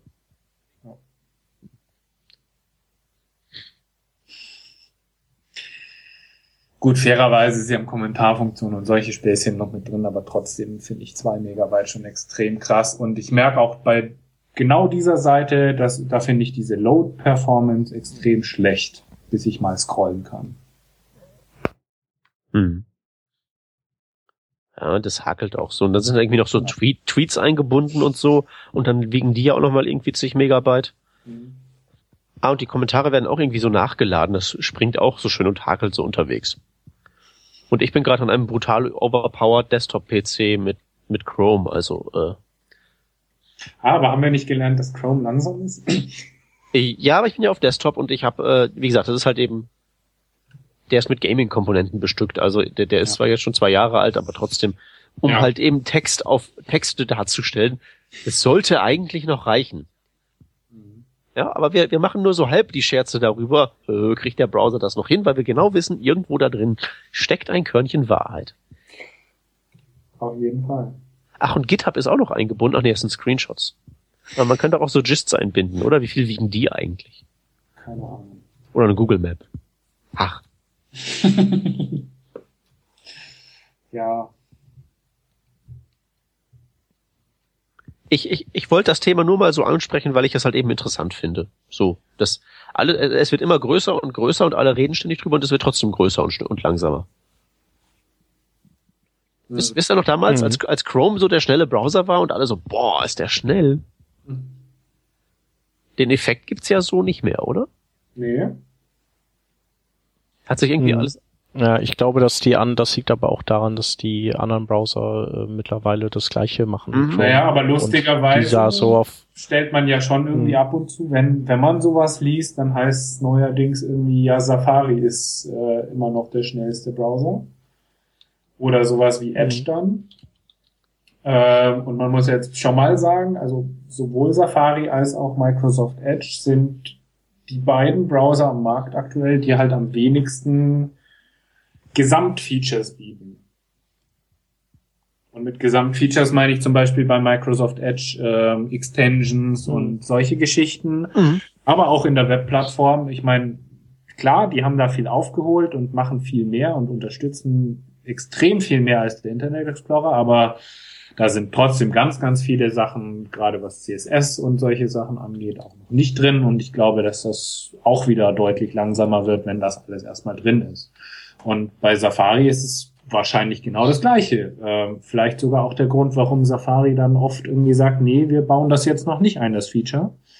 Keine Ahnung, ob das so ist, aber ja, ich behaupte, dass es deswegen dieser Browser einfach noch ein bisschen schneller ist als andere. Ja, was Webseitenanzeigen angeht, also wirklich so, zeig genau. mir die Seite an, sind die halt auf Mobile so dermaßen weit vorne. Mhm. Äh, warum würde ich da jetzt groß noch dran, um, dran was ändern wollen? Also ich bin doch mhm. komfortabel auf Platz eins. alles war andere sehe ich halt mit dem Fernglas nach hinten raus. Mhm. Ich meine, es mag für uns als Entwickler jetzt nicht schön sein, weil wir halt viele Sachen vermissen auf der Plattform, aber ich glaube, ja, ganz grundlos gut, ist es auch. Aber äh, nee, aber es spielen ja, auch, spielen ja auch andere Faktoren eine Rolle. Zum Beispiel, dass, dass die iOS-Prozessoren, die die Apple entwickelt, die haben, die gehen halt einfach nicht auf äh, so viele Kerne wie die Android-Dinger. Also sie sind ja, Android hat ja vier oder sogar acht Kerne, aber die takten halt, oder die, deren Durchsatz, jeder einzelne Kern, der, der hat halt einfach einen viel geringeren Durchsatz als hier so eine, so eine Apple-CPU. Und die haben halt immer nur zwei Kerne. Die sagen halt, das reicht. Also im iPad haben sie vielleicht mal mehr. Und äh, aber was halt eine einzelne einzelner Kern von denen äh, durchballern kann, das ist halt einfach der mhm. Wahnsinn. Also das ist halt Problem Nummer eins. Und Problem Nummer zwei äh, für für Chrome ist halt, die haben ihren Chrome-Browser und müssen Windows, Mac, Linux und Android unterstützen. Aber gut, warum ist wahrscheinlich noch irgendwas? Firefox schneller, so viel schneller offensichtlich als ein Chrome? Auf also auf Mobile auf jeden Fall, ja. Auf Desktop weiß ich hm. nicht. Ich spreche jetzt nur von äh, Android, wo da auch das Ganze eben als Problem jetzt beschrieben wurde in den Blogpost. Ja. Ja. Die müssen ja auch genau das gleiche bieten. Guten Job. Also, hm. Ja. Und Safari ist halt einfach, äh, das gibt's halt nur für ein, gibt's halt nur für ein Betriebssystem, ne? Und Edge genau. genauso. Und das alles halt schön das verzahnt. Ist auch klar, dass sie natürlich einen riesen Vorteil dadurch haben. Logisch. Genau, so Edge gibt's gibt's ja auch nur, ich glaube, ich weiß gar nicht, Edge gibt's auch nur für Windows mhm. 10, glaube ich, und ist halt mega gekoppelt an, an dieses DirectX und, und was weiß ich, was da noch alles unten drunter hängt. Man merkt das ja auch schon daran, dass so ein, so ein IE11 halt auf dem einen Windows HTTP 2 unterstützt, auf dem anderen äh, nicht oder Speedy auf dem einen und da merkt man ja auch, dass das greift ja stark auf die Betriebssystemeigenschaften mhm. zurück. Ja. Ne? Aber natürlich stimmt es schon, warum kriegt Firefox das dann hin auf Android? Keine Ahnung. I don't know. Gut, soll aber ja, wie gesagt, auch gar nicht unser primäres Problem sein. Nee, das Problem sind Wir die sollten uns eigentlich drum kümmern, dass wir Ja. das gar nicht erst zum Problem werden lassen. Eben, das war so der Gedanke, den ich bei dem Artikel hatte. Irgendwie so, ra, ra, ra, Chrome ist böse, bla, bla, bla. Ja, warum bauen wir denn Zeug, das nicht gut funktioniert? Man könnte ja einfach auch sich entscheiden, Zeug zu bauen, das mit den gegebenen Umständen klarkommt. Ja, also wenn mir die Brücke zusammenbricht, kann ich ja auch nicht sagen, ja, die war halt für eine niedrigere, niedrigere Gravitation ausgelegt. Das lässt mir auch keiner durchgehen. Hm. Warum bauen wir eine Webseite, die auf den meisten Geräten nicht funktioniert? Ich verstehe das alles nicht. Mhm.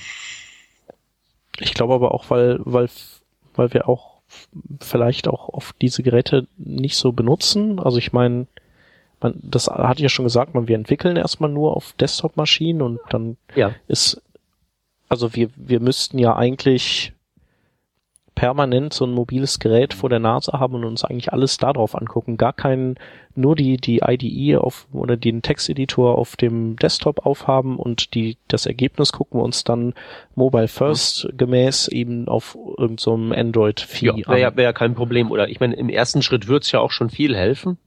Ähm, einfach so auf in den Chrome Developer Tools zum Beispiel so das, das, das Netzwerkdrosseling zu aktivieren. Und einfach so im Edge-Mode herumzukrebsen. Das gäbe ja zumindest jetzt für das UI-Problem nicht mal einen Indikator, aber trotzdem, dann fällt dir halt eben dein, eine, dein eines Megabyte JavaScript auf, bevor es zwei Aber Megabyte für JavaScript das UI-Problem gibt's ja jetzt das CPU-Drosseling. Hm? Also es ist ja auch nicht so, dass, dass so Mhm. all so Sachen wie halt eben, dann stöpsel ich halt eben mein Mobilgerät in meine, in, in meinen Computer rein und guck da, wie die Seite aussieht. Wie, wie lange gibt's das doch schon? Das gibt's doch auch schon seit Dekaden.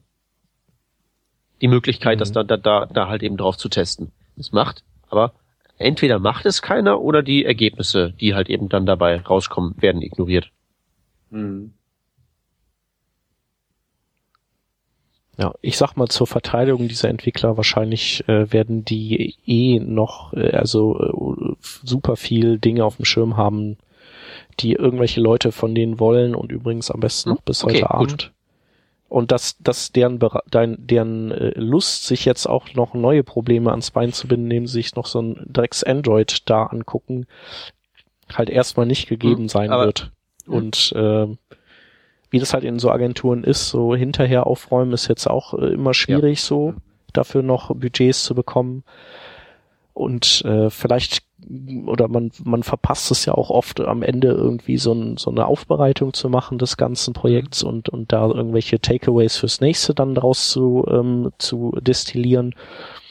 Und so Ja, kommt das zum halt. Das Beispiel, das- Managementversagen, oder? Nee. Ja, es ist natürlich auch kein äh, Managementversagen. Ja, indirekt, das hört sich natürlich erstmal gut an, es ist aber halt auch einfach ähm, so, man es ist halt schwierig für die Nichtentwickler ähm, zu sehen, dass das äh, nicht stattgefunden hat. Also für, für aus deren Perspektive ist, fehlte ja, Moment, also nichts. Du, du sprichst jetzt ja Und- von der, von der Nachschau. Ich meine jetzt von dem Fakt, das Produkt ist fertig in Airquotes und es Mhm. ist langsam wie Hulle und äh, Mhm. funktioniert im Prinzip nicht wirklich gut. Mhm. Aber dadurch, da unterscheidet sich's ja nicht von der Eben, Konkurrenz. ist ja ne? egal. da, da fällt einem ja Aha. nichts auf, was, was jetzt bei anderen nicht auch Ja. so wäre. Aber wäre das dann nicht irgendwie sozusagen Das- im, im Konkurrenzkampf auf dem freien Markt ein sinnvolles Alleinstellungsmerkmal, schnell zu sein? Nö.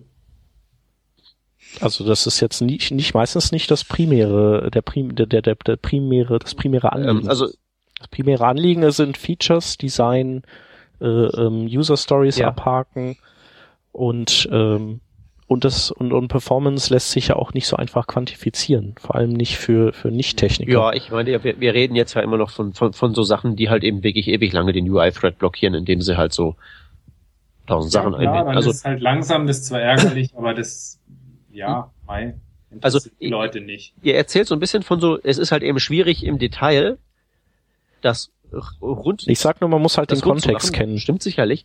Aber ich frage mich halt eben, wie diese ganzen Monstren zustande kommen, wie halt eben, ich habe einen Blogpost, der zwei Mhm. Megabyte wiegt. Nicht, ja, okay, der hätte Ja. man 200 Kilobyte einsparen können. Dass das halt eben unterm Radar, Mhm. äh, Deadline und so durchrutscht, logisch. Aber es rutschen dir nicht zwei Megabyte unterm Radar durch. Wenn du ein Radar hast, aber Mhm. anscheinend haben wir Also Ja, ich weiß nicht. Ich kann da jetzt nur noch so eine, so eine andere Geschichte erzählen. Es gibt ja so ein großes, äh, krawalliges äh, Boulevardblatt. Und äh, die, äh, man mag es nicht glauben, aber die haben tatsächlich auch äh, recht äh, gute Leute da sitzen Ja, in der Entwicklung. Und die schaffen das auch sehr schnelle, du warst ja auch schon mal da, kompakte, gute Seiten zu bauen. Und dann, äh, also in diesem Falle jetzt, also das sind dann, äh, das sind dann halt, ähm, ja, Zeitungen oder sowas. Ähm, das Ganze wird dann übergeben an die Menschen vom von der was das äh, äh, Marketing, die also die auf jeden Fall die ganzen äh, Werbebuchungen und Tracking Tools und was weiß ich was alles ähm, verantworten und die machen halt dann alles kaputt, was Performance Mhm. angeht. Die leveln zwar dann die Einnahmen hoch, aber machen äh, dafür deine User Experience kaputt. Ja, Und das ist denen vielleicht auch scheißegal. Aber, je- weißt du? Denen geht's nicht um deine User Experience, denen geht's um deren aber, ist das Gewinn. nicht, ist, aber ist das nicht so, dass, dass, dass nicht die äh, Conversion Rate äh, nachvollziehbar zusammenhängt mit Performance? ja, aber das muss man ja alles erstmal messen selber. Ach, Mhm. und das wird unterlassen. Also der, Nee, deswegen baut man das also alles die, auf. Aha. diese Zeitschriften, die brauchen doch dir gar keine Conversion. Die Conversion ist ja, dass du dir die äh, Haben die anguckst. keine Werbung eingebunden? Und dann haben die ja schon eine Ah, und dann Conversion. musst du das dann haben halt die ja auf schon drei verschiedenen Services tracken, weil äh, das eine ist deine Pflicht in Deutschland, das andere ist ähm, keine Ahnung, ein nice to have. schöner IVW Tracking Pixel noch ah, ich wollte gerade auf diese Webseite von besagter Sache Seite und die haben ja diesen Adblocker. Blocker. ja, ähm, aber Shep, du hattest jetzt gerade gesagt, ähm, also vor diesem Beispiel noch, ähm, man macht halt keine Rückschau zum Beispiel. Mhm. Ist Das mir finde ich aufgefallen, einen das ist extrem das interessanten Punkt, weil ich glaube, dass das bei fast oder bei den meisten Projekten tatsächlich der Fall ist. Und äh, ich festgestellt habe, dass wann immer ich eine Rückschau gemacht habe in einem kleinen Projekt, in einem Subprojekt oder in einem gesamten Team, in einer gesamten Firma, war das dermaßen produktiv und effektiv und man hat so viel draus gelernt, dass ich das jedem nur empfehlen kann. Also mhm. ähm, egal, ob das jetzt um Website Performance geht, um Teamwork, um alles. Ähm, und ich glaube, dass genau das auch wirklich helfen würde, weil man eben nochmal so ein fünf Minuten drüber nachdenkt, was ist wirklich schiefgelaufen, was könnten wir besser machen, was haben wir gut gemacht, wo wollen wir uns verbessern äh, in zukünftigen Projekten und wo sollten wir nochmal recherchieren, ob das nicht besser geht. Und ähm, Genau, und dass du halt auch so eine Agentur, ähm, vielleicht auch dir ein Re- Agenturregelwerk nach und nach im im Laufe der Zeit, im Laufe der Monate, im Laufe der Projekte ähm, entwickelst, ähm, das halt eine Guideline ist, dass, dass du auch dann neuen Teammitgliedern geben kannst, weißt du, dann, also ich denke, damit steigert man auch so ja, und sein du kannst Level. natürlich auch letztendlich Sachen irgendwie kommunizieren, die jetzt äh, von vornherein schief liefen. Also wie gesagt, äh, vorhin hatten wir ja gesagt, dass der Entwickler oft am Ende der Fahnenstange sitzt, so irgendwie, der kriegt dann nur noch gesagt, was er tun muss. Und äh, in solchen Rekapitulationen kannst du natürlich dann auch irgendwie sagen, ja, es wäre cool, wenn wir in zukünftigen Projekten halt irgendwie von vornherein da dran denken und hier dran. Und Mhm. oder vielleicht sogar mit den Entwicklern mal gesprochen wird schon vorab, ob man das umsetzen kann und so weiter.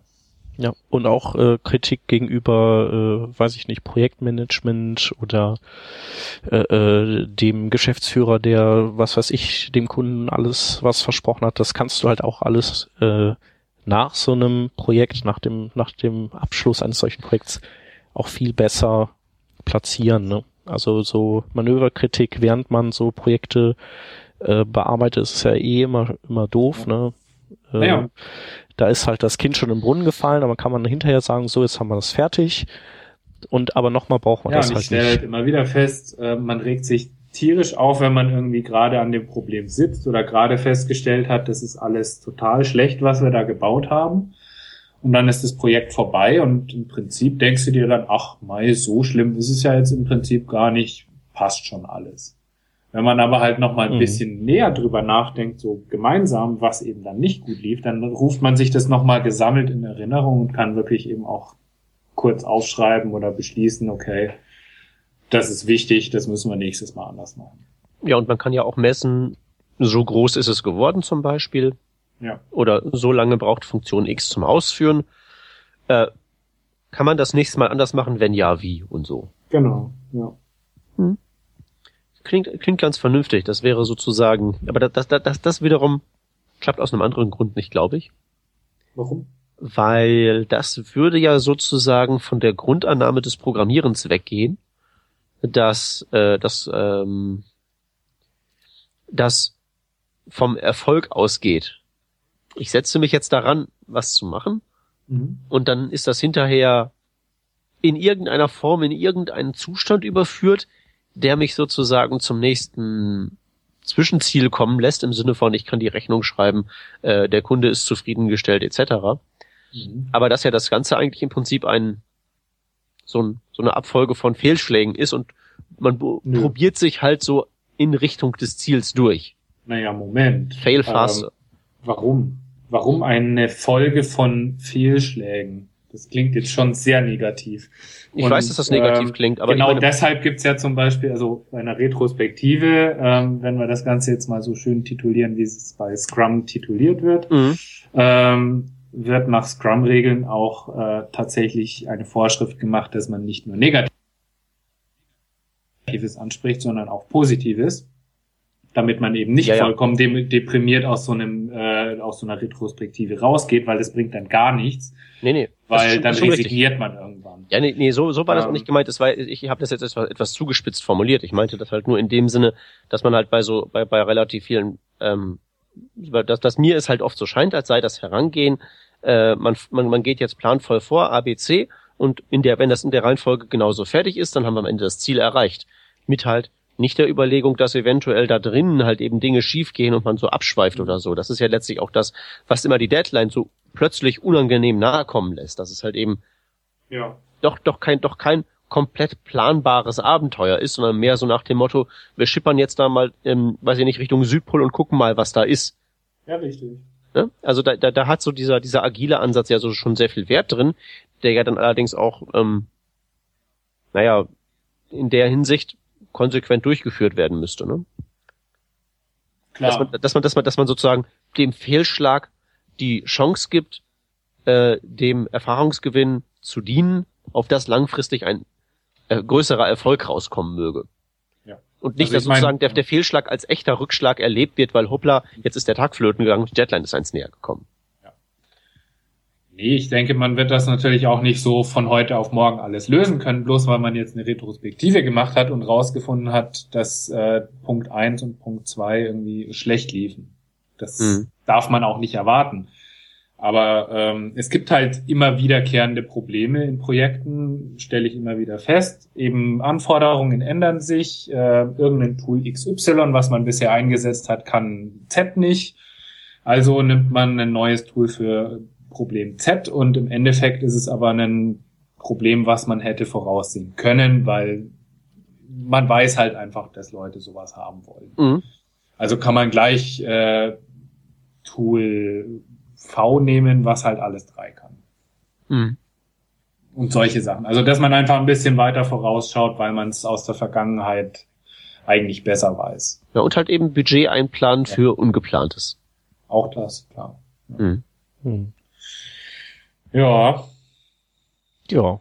Da haben wir doch jetzt nicht nur gemeckert, sondern Schutz. wir haben sogar eine Lösungsidee gehabt. Und das ist cool, vor allem, weil ich nicht glaubte, dass wir da eine Lösung dafür haben. Ähm, wir sprechen uns einfach in zwei Jahren nochmal.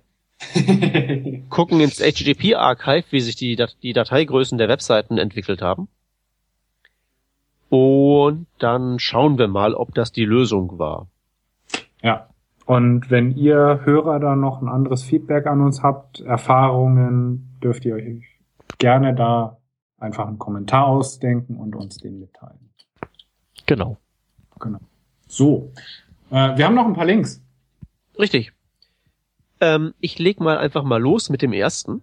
Ähm, About Rel No Opener ist ein schönes kleines Attribut für Links, das jeder benutzen sollte, wenn er externe Sachen ver, ähm, verlinkt, weil sonst externe Webseiten die verlinkende Webseite übernehmen können. Äh, muss man ein bisschen mit aufpassen, aber es ist eigentlich alles ganz einfach. Lesen. Ähm, ich habe einen Link, da äh, der nochmal auf ein spezifisches HTTP 2 Feature eingeht, nämlich Server Push. Wir haben schon ein paar Mal drüber gesprochen, aber vielleicht ist, ähm, ist es immer noch nicht so ganz klar, was Server Push macht und äh, wer den Artikel liest, der, der sollte das dann hoffentlich äh, äh, in- und auswendig kennen. Ja, dann haben wir noch einen äh, Node.js ES 2015 ES6 Support Table. Die ist äh, relativ cool, weil sie sehr umfangreich ist. Ähm, Node.green. Wer also irgendwie mal wissen will, was wo unterstützt wird, in welcher Node-Version, einfach da drauf gehen. Ist eine coole Sache. Ähm, und der letzte Link äh, in Mozilla in Firefox äh, 48, der vermutlich erst in ein paar Wochen rauskommen wird, aber schon als Firefox Nightly aktuell so da ist, gibt es jetzt in der Fetch API äh, einen Cache Control und einen Referrer Control. Das heißt, du, man kann jetzt für den Fetch Befehl einen Referrer festlegen, auch eine Referrer Policy und einen Cache Control, also ob das Objekt eben gecached werden soll, ähm, zwingend, optional oder gar nicht. Genau. Ist eine coole Sache und damit sind wir auch am Ende der Sendung. Und ich würde sagen, dann bedanken wir uns mal äh, ganz fleißig fürs Zuhören und verabschieden uns bis mhm. nächste Woche, oder? Das machen genau. wir. Bis nächste Woche. Tschüssi. Tschüssi.